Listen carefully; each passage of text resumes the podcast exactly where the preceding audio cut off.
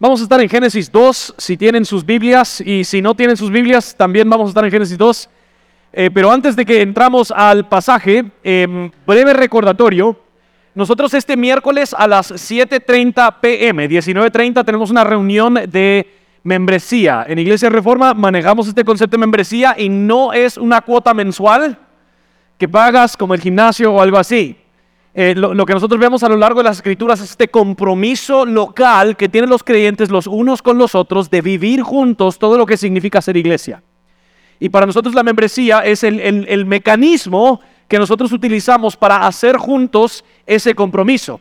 Nos comprometemos tanto como líderes de la iglesia a ser líderes conforme lo que dice la palabra de Dios y nos comprometemos todos juntos como miembros de la iglesia para hacer lo que el Señor nos ha llamado a hacer como iglesia. En Iglesia Reforma tenemos un proceso de membresía. Si tienes la duda, ¿será que soy miembro o no en Iglesia Reforma? Pues déjeme darte un poquito de explicación de cómo luce el proceso. Nosotros tenemos un proceso de eh, unas reuniones donde tenemos ciertos diálogos, discusiones, clases acerca de qué es Iglesia Reforma y cuáles son nuestras convicciones como iglesia. Y eso, seguido de eso, viene una reunión con uno de los ancianos donde nos sentamos hablamos de las cosas que eh, se discutieron en esas clases y luego juntos firmamos un pacto donde nos comprometemos a esas cosas. Entonces, cuando nosotros hablamos de los miembros de Iglesia Reforma, son los miembros de pacto, aquellos quienes han hecho ese acto de junto con los líderes firmar el pacto de comprometerse a Iglesia Reforma.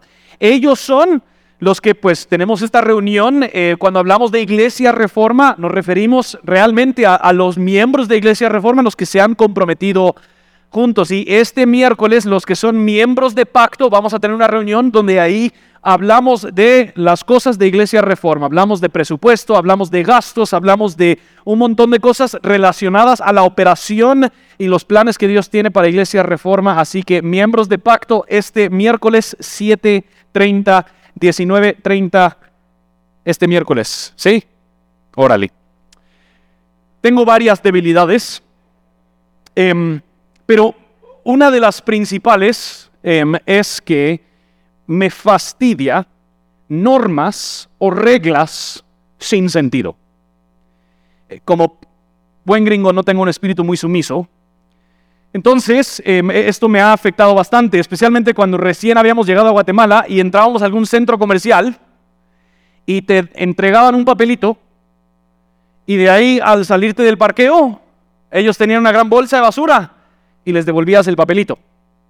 Entonces le pregunté al, guardia algún día, mire, ¿me podría explicar qué estamos haciendo aquí, ¿verdad? En, este, en este intercambio? No es para que no le roben su carro.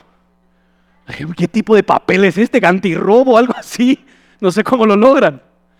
Pero tal vez la, la, expresión peor para mí fue en, en, mis primeros meses aquí en Guatemala. Estuve en un gran centro comercial que no diré el nombre, pero el nombre rima con la palabra FlySmart. Em, esto no es publicidad ni a favor ni en contra, pero estuve y llegué a hacer las compras, pero yo no cargaba mi tarjeta, pero sí tenía la tarjeta de mi esposa. Entonces dije, qué gran clavo de ser, ¿cuántos burkholder hay en Guatemala? O sea, yo creo que puedo aquí comprobar que este mi esposa, pues entonces fui, ya habían escaneado todo, presenté la tarjeta y ahí escuché las benditas palabras famosas de que Aguati, Fíjese que... Y no me permitieron hacer la compra. Yo le dije que usted cree que yo fui a encontrar la única otra persona aquí en Guate con el apellido Burkholder. Le robé la tarjeta para venir a hacer la compra.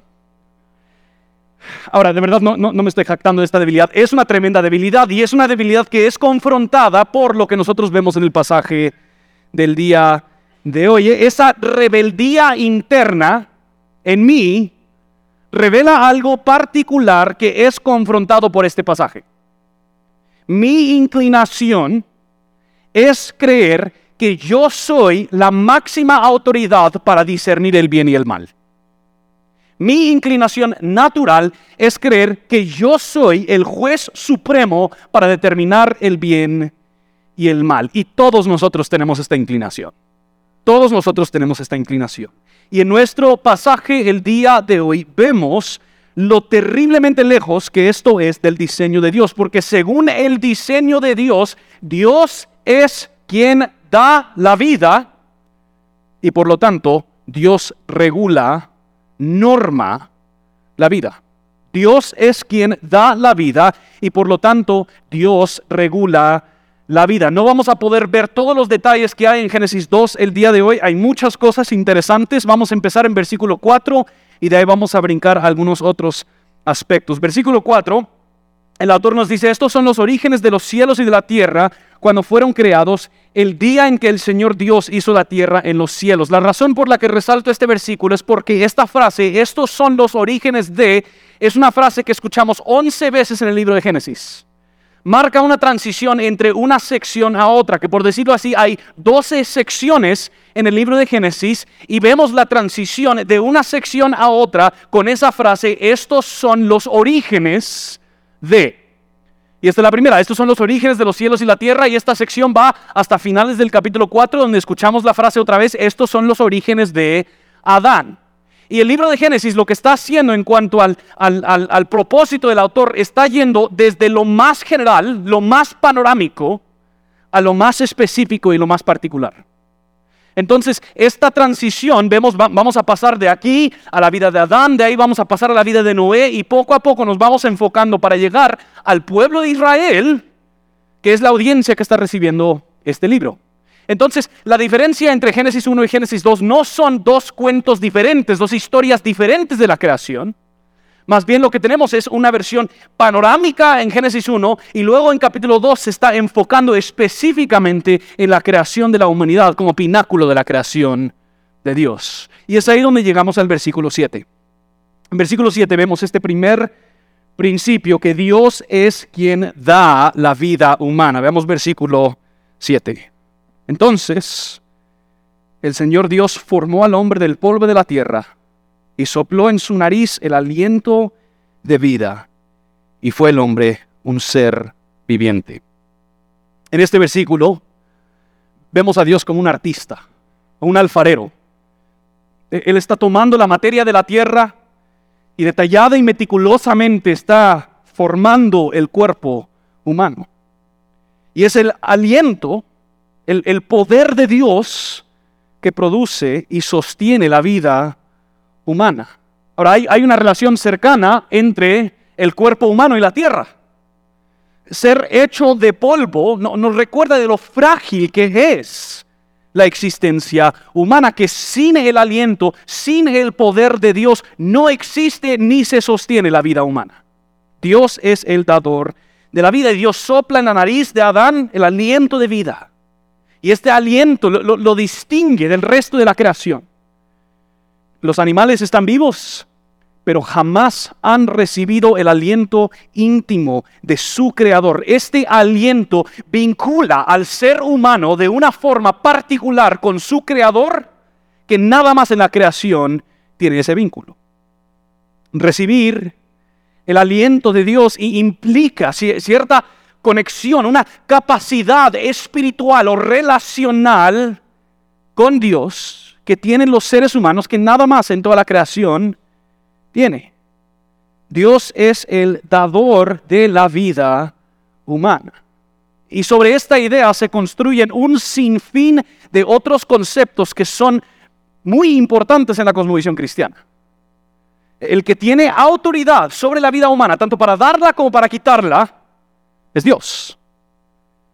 La vida humana es digna, valiosa, porque es Dios quien ha dado la vida. No llega a existir ningún ser humano sin la obra sobrenatural de Dios. Nosotros escuchamos al salmista David hablar de que él fue meticulosa y maravillosamente hecho y creado por Dios. Esto no es simplemente teoría. Cuando las células se, empiezan a formar y nosotros vemos la concepción de un nuevo ser humano. Eso es una obra milagrosa, sobrenatural de Dios, llevado a cabo para dar vida. Además, entender que Dios es quien da la vida humana nos recuerda que la vida que Dios da consiste en más que la respiración y el funcionamiento cardiovascular, sino que hay un potencial sobrenatural, un potencial espiritual que tiene el ser humano. un potencial de conocer y conectar con su creador de manera personal e íntima. Decir entonces que Dios es el dador de vida es afirmar que el ser humano es más que un conjunto de células. Esta vida que tiene el ser humano no es simplemente una existencia material. Y estas verdades, mis hermanos y hermanas, ustedes lo saben, se encuentran en el mero centro de todos los debates ideológicos con los que se enfrenta hoy en día nuestra cultura. Si un ser humano es simplemente un conjunto de células, ¿qué importa si se eliminan cuando ya no son útiles? O cuando no los queremos. Si, si el ser humano es simplemente un conjunto de células, ¿qué, ¿qué, importa lo que diga su biología acerca de género? No, no importa. Pero el decir que Dios es el dador de la vida, estamos afirmando de entrada que un ser humano incluye un aspecto más allá de lo físico y lo material, incluye un potencial y un aspecto espiritual que requiere por diseño conocer y conectar con su creador. Puesto de otra forma, porque Dios es el dador de la vida, la vida humana siempre será incompleta si no conoce a Dios. No hay florecimiento del ser humano sin intimidad con su creador. No lo hay. De hecho, tratar a los seres humanos como si simplemente fuesen un conjunto de células es deshumanizante niega la verdadera naturaleza del ser humano tal y como Dios lo ha diseñado. Es tratar al ser humano como inferior de lo que realmente es.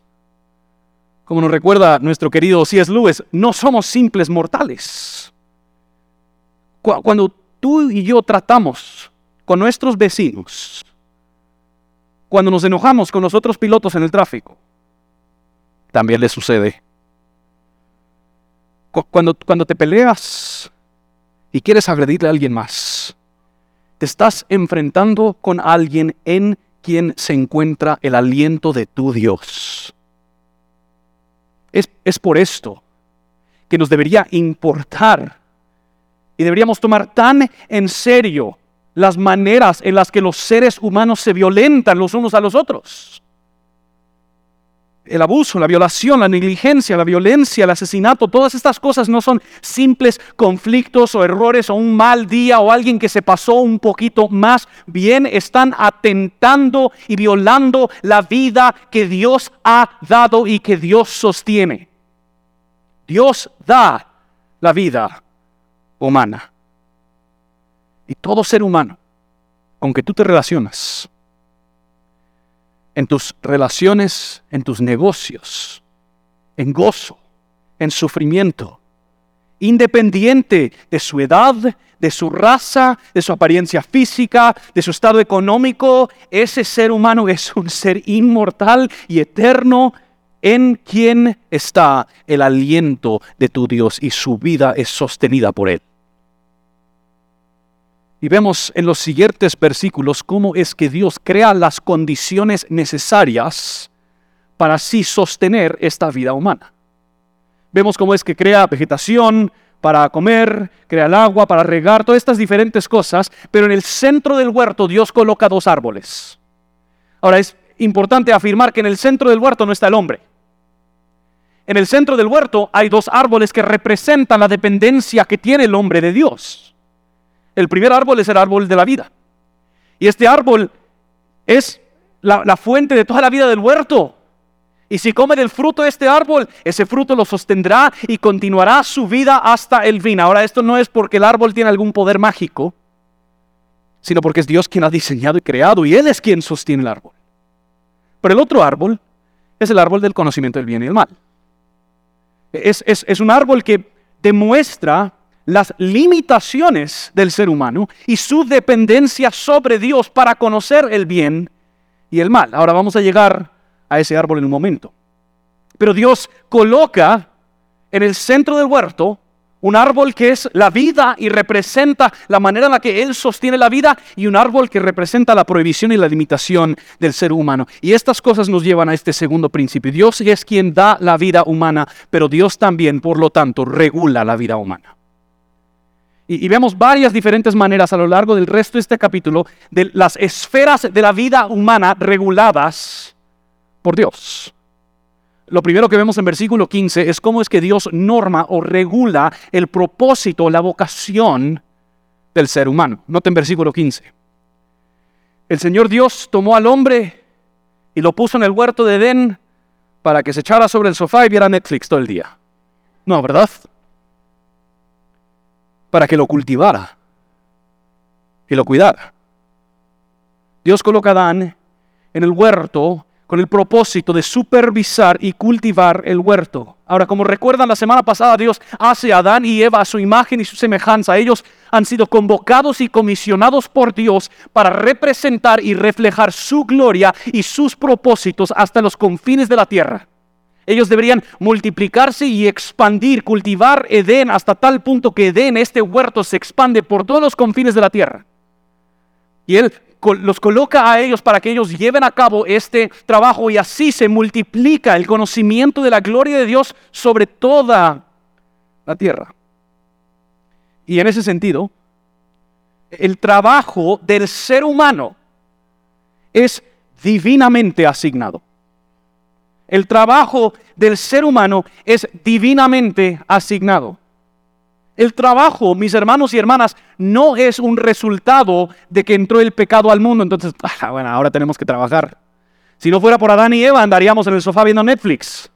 Pero como pecaron, ahora tenemos que trabajar. Sino que aún antes de que entra el pecado al mundo, nosotros vemos a Dios comisionando a los seres humanos a que ellos cultiven. Y esto es otra vez una manera en la que ellos representan a Dios. En el capítulo 1 nosotros vemos a Dios como un agricultor. ¿El que está haciendo? Trabajando cultivando. Él, está colocando en la tierra todo el potencial para que los seres humanos lo descubran y lo desarrollen.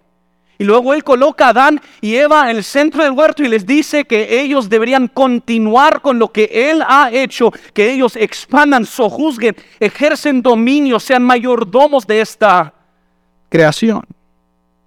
Ahora, el, punto de, de que Adán es este agricultor no es simplemente que él tiene que podar las flores y regar las plantas para que todas sean bonitas.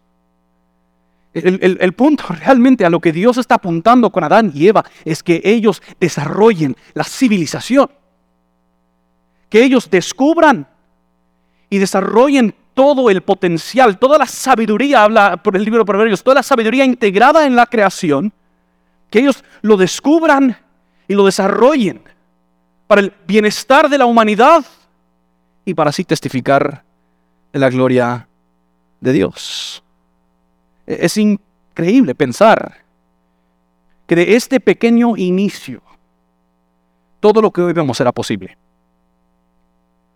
Todo lo que hoy experimentamos en tecnología, en medicina, en comida, en diversión, arte, cultura, transporte, educación, Todas estas y muchas más forman parte de la sabiduría y potencial que Dios ha colocado dentro de la tierra que a lo largo de los siglos la humanidad ha descubierto y desarrollado. Tú y yo existimos para invertir nuestras fuerzas y nuestras habilidades en nuestra vocación para así expandir el conocimiento de la gloria de Dios. Ahora es interesante. Quisiera poder que pudiéramos indagar un poquito más en, la metáfora, pero es interesante porque la palabra que usa cuando él habla de que Adán debería cultivar el huerto es una palabra muy parecida a la palabra que se usa para hablar del servicio que brindan los levitas en el templo. y, muchos autores han hablado de que lo que nosotros estamos viendo en el desarrollo del libro de Génesis es Dios está creando para sí mismo un templo de toda la tierra y que entonces Adán y Eva son colocados como sacerdotes en medio de esta tierra para así rendirle a Él adoración al servir y cultivar y descubrir y desarrollar. Pero ahí se los dejo para que lo mastiquen y lo disfruten más adelante. No tenemos mucho tiempo para seguir ahí. Simplemente Dios es honrado. Él es alabado. Él es glorificado cuando tú y yo trabajamos de manera diligente y disciplinada, invirtiendo nuestros esfuerzos, nuestras habilidades, nuestros talentos en nuestra vocación para su gloria y el bienestar del prójimo. Pero no solo eso. Ahora sí, Dios regula la moralidad humana. Noten versículos 16 y 17. Y el Señor Dios ordenó al hombre, de todo árbol del huerto podrás comer, pero del árbol del conocimiento del bien y del mal no comerás, porque el día que de él comas, ciertamente morirás. Pequeño tiempo, es Dios quien ordena al hombre, no el hombre que le ordena a Dios. ¿Sí? Él nos dice a nosotros cómo va a ser nuestro año, nosotros no le decimos a Él cómo va a ser nuestro año. ¿Sí? Él es quien ordena. Él es el dador de la vida humana y por lo tanto Él tiene el derecho y la posición para regular la existencia, la vida, la moralidad humana. Y Dios ordena al ser humano y pone un límite. Le prohíbe comer del árbol del conocimiento del bien y del mal. Y este orden tiene una advertencia el, aliento de vida que Dios le dio fue un regalo de gracia. Pero venía ligada a cierta expectativa. Al obedecer a Dios, Adán retendría la vida. Al desobedecer a Dios, Adán y Eva morirían.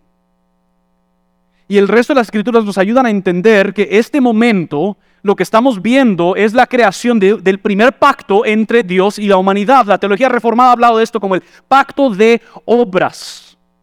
Que la, vida dada por Dios está ligada a cierta obra de parte de Adán, que Adán al obedecer, él heredaría la vida, pero al desobedecer, él heredaría la muerte.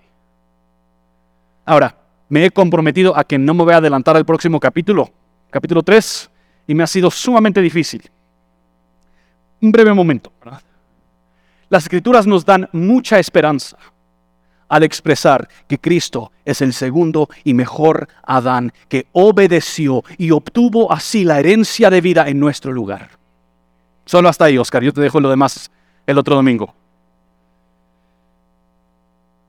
Llegaremos a eso en su debido momento. Vivimos en una época que afirmar que Dios es quien regula o norma la vida humana es una idea escandalosa y conflictiva. Pero precisamente porque Dios es el dador de la vida humana y el creador soberano de todas las cosas, es su derecho regular la moralidad. No solo eso, Él determina el bien no de forma arbitraria o caprichosa, más bien el bien procede de su carácter y Él conociendo la naturaleza del ser humano, porque Él lo diseñó, sabe cuáles son las prohibiciones que son para nuestro bien y que al ignorarlas serían para nuestro mal. Él es quien obra de esta manera y es su derecho por ser el creador soberano en su sabiduría y su verdad. Y de hecho, esto es el punto de por qué le es prohibido a Adán y Eva comer del árbol del conocimiento del bien y del mal. No es simplemente el árbol del bien y del mal, es el árbol del conocimiento del bien y del mal. Que a final de cuentas el, el punto es que el hombre no puede ni debe discernir el bien y el mal separado de Dios comer del árbol del conocimiento del bien y del mal es un acto de autosuficiencia. Decirle a Dios, yo no te necesito para determinar el bien y el mal. Yo puedo ser mi propio juez. Puedo ser mi propio Dios. Entonces Dios se los prohíbe para que el ser humano supiera y entendiera que perpetuamente dependen de Él que Él es la fuente de todo bien. Y sin Él no hay bien. Y sin Él caemos perpetuamente al mal. Y ahí, obviamente, nos encontramos. Cuando nosotros rechazamos esta autoridad y nos volvemos autosuficientes, terminamos con un gringo enojado en PriceMart. Ah, perdón, ya dije el nombre del lugar. vivimos en esta época que rechaza toda noción de una autoridad externa que regula o norma la moralidad humana. Nos encontramos en una época donde la máxima autoridad sobre la conducta humana es el yo. Hemos elevado el, sentimiento, la conciencia, la psicología humana al máximo nivel de autoridad y no nos atrevemos en nuestra sociedad hoy en día a decirle a alguien que lo que ellos sienten o quieren o hacen es inmoral. Al contrario, si alguien lo siente o lo expresa, nuestra cultura se siente en la obligación de afirmarlo como bien porque no tenemos ningún fundamento sobre el cual construir nuestra moralidad.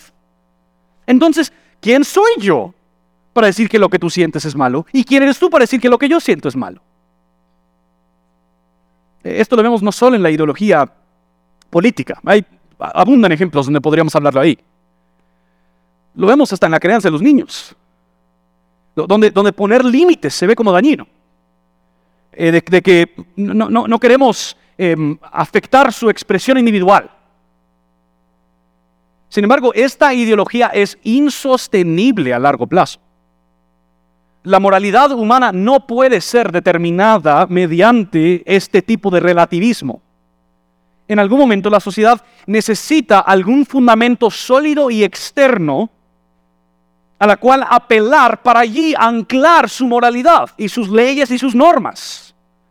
Si, no es así, entonces nos gobernamos mediante el vox populi.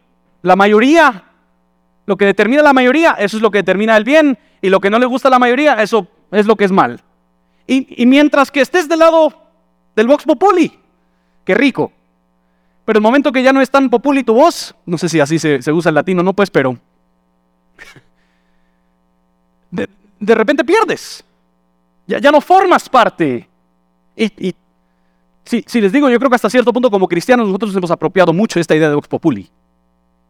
Y por mucho tiempo nosotros hemos manejado y tenido el poder cultural.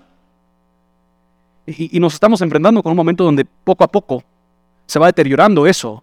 Y nos damos cuenta que el fundamento de nuestra moralidad no era Dios y su revelación, más bien era simplemente el poder que teníamos en números. Otros 20 pesos. Y es, en medio de esta situación tremendamente confusa moralmente, donde, donde se para el pueblo de Dios a decir claramente, es Dios quien da la vida humana y entonces Dios regula la moralidad humana. No somos nosotros los seres humanos los que determinamos el bien y el mal. Eso procede de Dios, de su carácter. Nosotros protegemos y aseguramos que nuestra sociedad, el bien normado por Dios, es implementado. Dios es quien ha dado vida y por lo tanto Él regula nuestra vida. Él ha revelado en su santa palabra lo que Él espera de la vida humana e ignorar y menospreciar la revelación de Dios, ignorar y menospreciar los mandamientos de Dios no es simplemente pasar por alto sus reglas. No es simplemente decir, ¿sabes qué Dios? Está chilero, pero eso como que no aplica. Sigamos adelante y ahí lo discutimos. Sino que pasar por alto los mandamientos de Dios es pasar por alto a Dios. Porque sus normas proceden de su carácter. Proceden de quien Él es. Y honrar su ley, honrar su estructura, es honrar su carácter, es honrar a Dios. Dios regula el propósito, la vocación humana, Dios regula la moralidad humana, pero Dios también regula las relaciones humanas. Noten versículo 18. Entonces el Señor Dios dijo, no es bueno que el hombre esté solo, le haré una ayuda adecuada. Si, recuerdan en capítulo 1, se escuchó vez tras vez tras vez y Dios vio todo lo que había hecho y era bueno. Y Dios vio todo lo que había hecho y era bueno. Y Dios vio todo lo que había hecho y era bueno. Pero aquí por primera vez nosotros vemos a Dios afirmar que hay algo que no es bueno. Y lo que no es bueno es que el hombre esté solo. Ahora, esto no es Dios afirmando que a Adán le falta su media naranja. eh, esta no es una afirmación que la soltería es mala. ¿Me escuchan? ¿Me entienden? A menudo como cristianos hemos creado esta distinción donde hemos dado a entender que los, que los casados están en un plano superior espiritual que los solteros. Eso no es lo que vemos en las escrituras. Esto no es un, un juicio a la soltería, es un juicio a la soledad. Que por naturaleza, por diseño de Dios, los seres humanos dependemos de otros, somos interdependientes y de nuevo somos hechos a imagen y semejanza de un Dios trino que, vive en esta comunidad donde se está compartiendo y sirviendo perpetuamente y eternamente. Y luego que Dios lo dice, Adán también lo nota. Viendo todos los animales que le están nombrando. Me puedo imaginar a Adán ahí como el león, vaca, cerdo. No estoy señalando a nadie aquí de cerdo, ¿no? Por si acaso que lo tomaron a pecho, no, no fue personal. Pero, pero Adán se da cuenta que, que algo falta. De todo lo que él ve, no hay nadie como él el énfasis aquí no está en que Adán está buscando alguna utilidad, Adán está buscando compañerismo. Adán está buscando interdependencia. Entonces vemos cómo Dios responde en versículo 21. Entonces el Señor Dios hizo caer un sueño profundo sobre el hombre y éste se durmió. Y Dios tomó una de sus costillas y cerró la carne en ese lugar. De la costilla que el Señor Dios había tomado del hombre, formó una mujer y la trajo al hombre. Y el hombre dijo, esta es ahora hueso de mis huesos, carne de mi carne. Ella será llamada mujer, porque del hombre fue tomada. El, el, punto de estos versículos es decir que el hombre solo no puede cumplir con su diseño. El hombre solo no puede cumplir con el mandamiento que Dios le ha dado. Entonces Dios crea a la mujer para que ellos dos juntos puedan cultivar el huerto. Además, obviamente, no pueden sojuzgar toda la tierra solo ellos dos. Entonces con la creación de la mujer viene la capacidad de multiplicarse y pueden expandirse sobre toda la faz de la tierra y sojuzgar la tierra. La mujer en este pasaje, escúchenme por favor, no es creada como inferior al hombre. No es diseñada como menos. Dios ha diseñado tanto al hombre como a la mujer para que juntos lo representen a Él e inviertan sus dones y sus fuerzas en descubrir y desarrollar el potencial que Dios ha colocado en la tierra. En, ese sentido, el hecho de que la mujer sea su ayuda adecuada no significa que ella cocina mientras que él trabaja. No significa que ella existe para apoyar sus proyectos. La idoneidad de la mujer se demuestra en el hecho de que ella es similar. Eso es lo que Adán estaba buscando. No había nadie como él. La idoneidad es que ella es similar pero complementaria a Adán. Es, también ella un ser humano, a diferencia de los animales, tiene las mismas facultades, las mismas capacidades, pero es diseñada diferente para complementar a Adán. Y así los dos, en colaboración, en conjunto, pueden cumplir la vocación que Dios les ha dado. seamos muy sinceros, aún en, cualquier contexto, fuera del matrimonio, solemos ser mejores hombres y mujeres juntos. No sé si has estado en una reunión solo de mujeres o en una reunión solo de hombres. Las cosas se ponen raras bien rápido. Esta es la idoneidad. Hay, un apoyo mutuo, hay una diferencia que realmente extrae lo mejor el uno del otro. Adán y Eva demuestran y manifiestan esto. Y Adán ve a Eva y tomen nota, caballeros. ¿Qué hace Adán? Le escribe un poema.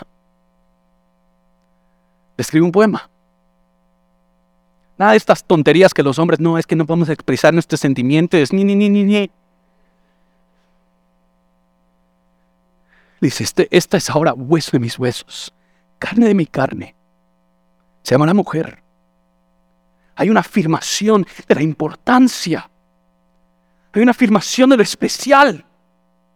Todo, todo, lo contrario a lo que a menudo se vive en, dentro del machismo con el cual nos topamos, donde la mujer es denigrada, menospreciada, maltratada. Adán está elevando su importancia diciendo, ella es espectacular. Dios, tu creación es maravillosa. Y eso nos lleva al último punto que Dios entonces regula el matrimonio.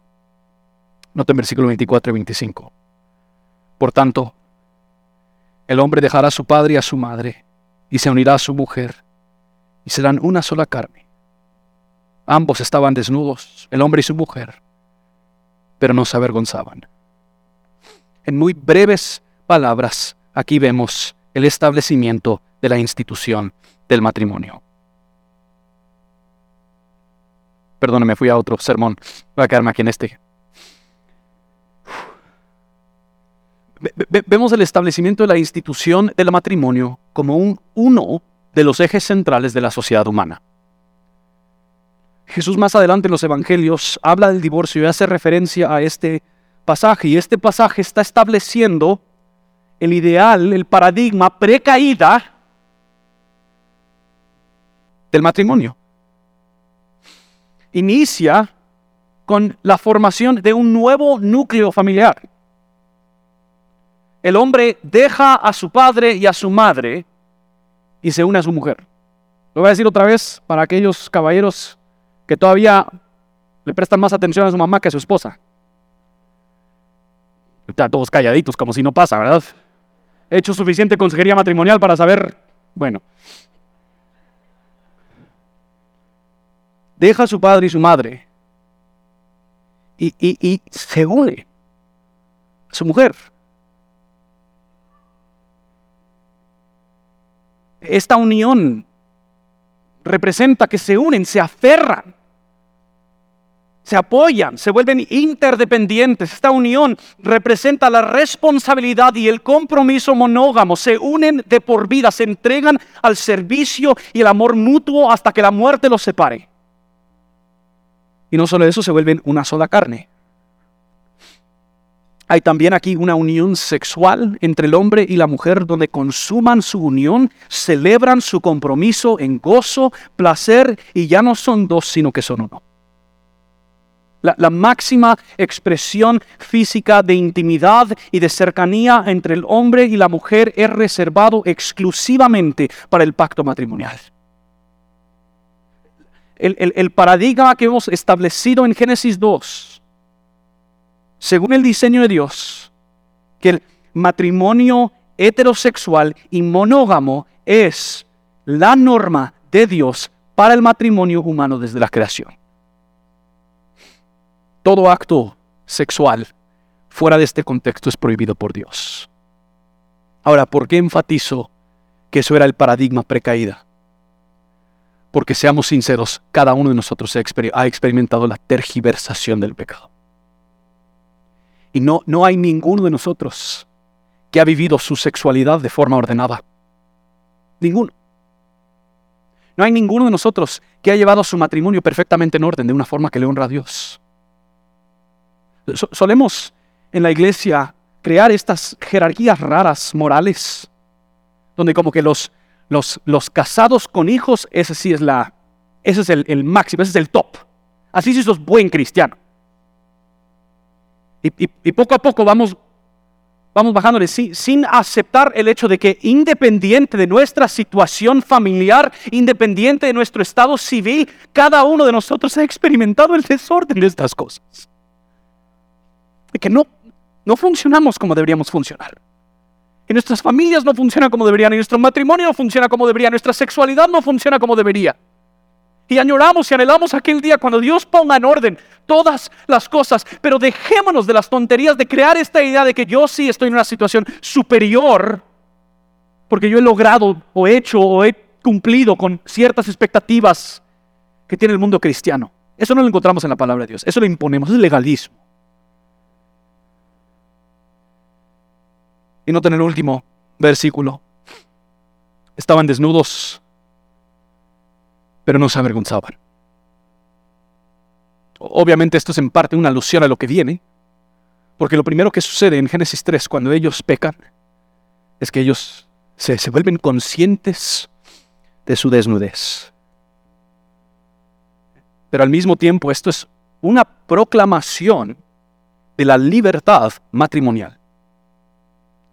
Y, a veces, iglesia, por el miedo que le tenemos a la liberalidad cultural en cuanto a los temas sexuales, nosotros nos, nos hemos vuelto demasiado cerrados y casi que hemos convertido el tema del sexo en un tema tabú. No lo tocamos, no lo hablamos. Entonces, ¿qué sucede? Generación tras generación crece teniendo que descubrir por sí solo cuál es el diseño de Dios acerca de la sexualidad. Y si todos nosotros nacemos con esta inclinación, esta tergiversación, ¿cómo va a resultar ese proceso? Y yo creo que todos hemos experimentado el resultado de ese proceso. Que la iglesia, no sé si por vergüenza o por miedo, cuando deja de hablar de las cosas como Dios las ha diseñado, nos, perdemos de la oportunidad de formarnos en, las hermosuras y las bellezas que Dios ha hecho. Papás, háblenle a sus hijos. Si tu hijo o hija tiene 10, 9, ya, se fue el barco. Habla con ellos ya. Tengan estas conversaciones, explíquenles el diseño de Dios. Si necesitan recursos, hablen con nosotros con gusto, les podemos brindar recursos, pero tenemos que tener estas conversaciones porque si nosotros no formamos la idea de la sexualidad de nuestros hijos, yo te prometo que no van a estar sin formación. Alguien más va a formar su idea del sexo. Vivimos en una época donde la desnudez fuera del contexto del matrimonio es celebrado y halagado. Vivimos en una época donde la desnudez vende productos, donde la desnudez atrae a gente a ver ciertas películas. Vivimos en una época donde hay personas quienes explotan la desnudez de otros en la industria de la pornografía. Vivimos en una época donde el sexo es tratado como algo de poca importancia, un objeto de chistes o de noches felices donde las normas de Dios son irrelevantes. Vivimos en una época donde el matrimonio, según el diseño de Dios, es menospreciado. Todo aquel o aquella que quiera casarse con quien sea o con lo que sea es aceptado y promovido. Vemos claramente hoy todas las consecuencias de que Adán y Eva ignoraron la prohibición de Dios. Pero como digo, eso es la próxima semana. Hoy en día, la máxima autoridad para el ser humano es sí mismo. Y eso va totalmente en contra del diseño de Dios. Y tanto la cultura como la misma iglesia está desesperadamente buscando aquellos, el pueblo de Dios, que está dispuesto, cueste lo que les cueste, a pararse y decir, quien establece las normas bajo las cuales yo gobierno mi vida, es el Dios que me ha dado esta vida. Independiente de cuántos años has pasado en la iglesia, cuán cristiano te consideres, etcétera, etcétera. Todos luchamos con vivir vidas verdaderamente coherentes con esta verdad. Por más que digamos que Dios es quien regula la vida humana, todos nosotros preferimos regularla, normarla, vivir de acuerdo a nuestra propia ley. Todos nosotros nacemos con una inclinación rebelde. Pero quiero decirlo muy claramente, el mensaje central de Génesis 2 no es simplemente, hey, estas son las reglas, cúmplanlas, obedezcan, sino que si recuerdan el, árbol del conocimiento del bien y el mal, el punto de prohibirles comer de ese árbol es para que ellos dependieran de Dios para conocer el bien y el mal. Y vivir conforme al bien. Puesto de otra forma, Dios por supuesto que les está prohibiendo el mal y ellos solo conocerían el mal al vivir en intimidad con Él, pero Dios también les está prohibiendo hacer el bien sin conocerlo a Él. O sea que hay dos formas en las que nosotros podemos rechazar a Dios. ¿Podemos rechazar a Dios abrazando el mal? ¿O podemos rechazar a Dios intentando hacer el bien sin Él? podríamos hablar del legalismo y la inmoralidad. Y el punto del mensaje del cristianismo no es primeramente no seas malo, ni tampoco es sé bueno. El punto del mensaje del cristianismo es conoce y depende de tu creador.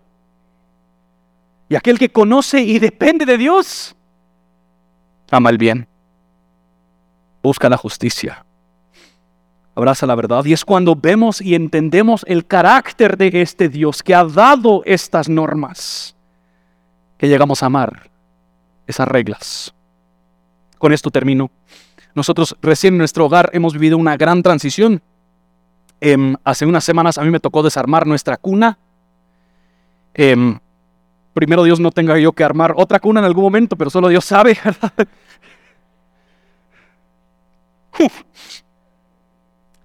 Pero nosotros hemos tenido esta misma cuna por nueve años y ahorita se lo hemos heredado a otros que ahora lo pueden usar en su vida, pero por estos nueve años, nuestras tres hijas, a los meses de llegar a la casa, hemos hecho esta transición, fueron trasladados a esa cuna y ahí durmieron en paz.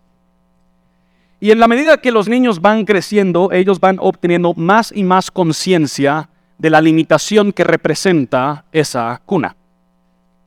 Si lo pensamos así crudamente, la cuna es como la primer cárcel que conocen los niños.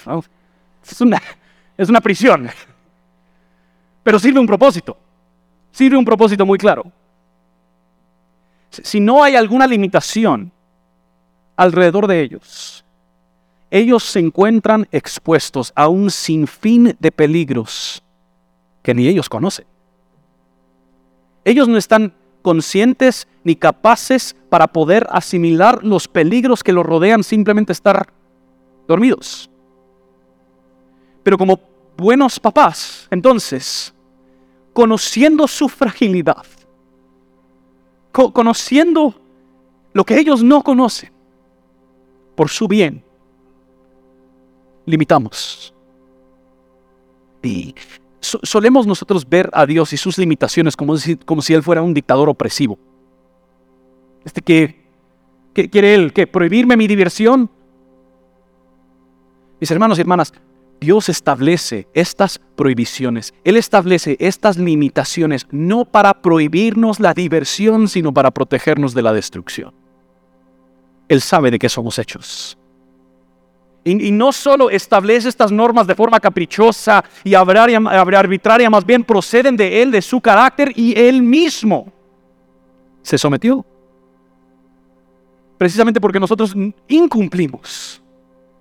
Jesús llega y Él se somete y Él fue tentado en todas las maneras en las que nosotros también, pero sin pecar. Que Cristo cumple el pacto, hace el bien, aunque todos nosotros fallamos. Y Él, en, la justicia de Dios de alguna forma, Él hereda en nuestro lugar nuestra muerte. Y todos aquellos que confían en Él heredan su vida. Y uno de los pasajes que más me encanta es Juan capítulo 15. Vamos a predicar en unas semanas, vamos a tomar una pequeña pausa, pero en Juan capítulo 15 Jesús dice, yo soy la vid verdadera. Ustedes los sarmientos. Como el sarmiento no puede dar fruto a menos de que esté en la vid, tampoco ustedes. Es como si Jesús estuviera diciendo, yo soy el árbol del conocimiento del bien. Si tú no vienes y dependes de mí, si tú no vienes y arraigas tu vida en mí, si tú no vienes y te anclas en mí, no podrás vivir la vida que yo he preparado no podrás florecer como yo te he diseñado, no vivirás de una forma buena. Este es el Dios que confesamos. Este es el Dios que alabamos, que por nuestro bien y para su gloria, Él regula y Él norma la vida humana y Él entra a la historia humana y Él cumple con las normas que Él ha establecido y luego Él nos da todo el poder necesario para vivir según sus normas. Y por lo tanto no debería ser difícil que nuestros labios confiesen entonces cuán grande es nuestro Dios. Por los siglos de los siglos, Esto será el himno de su pueblo. Él es grande, nombre sin igual. Así que pongámonos en pie y respondamos en oración.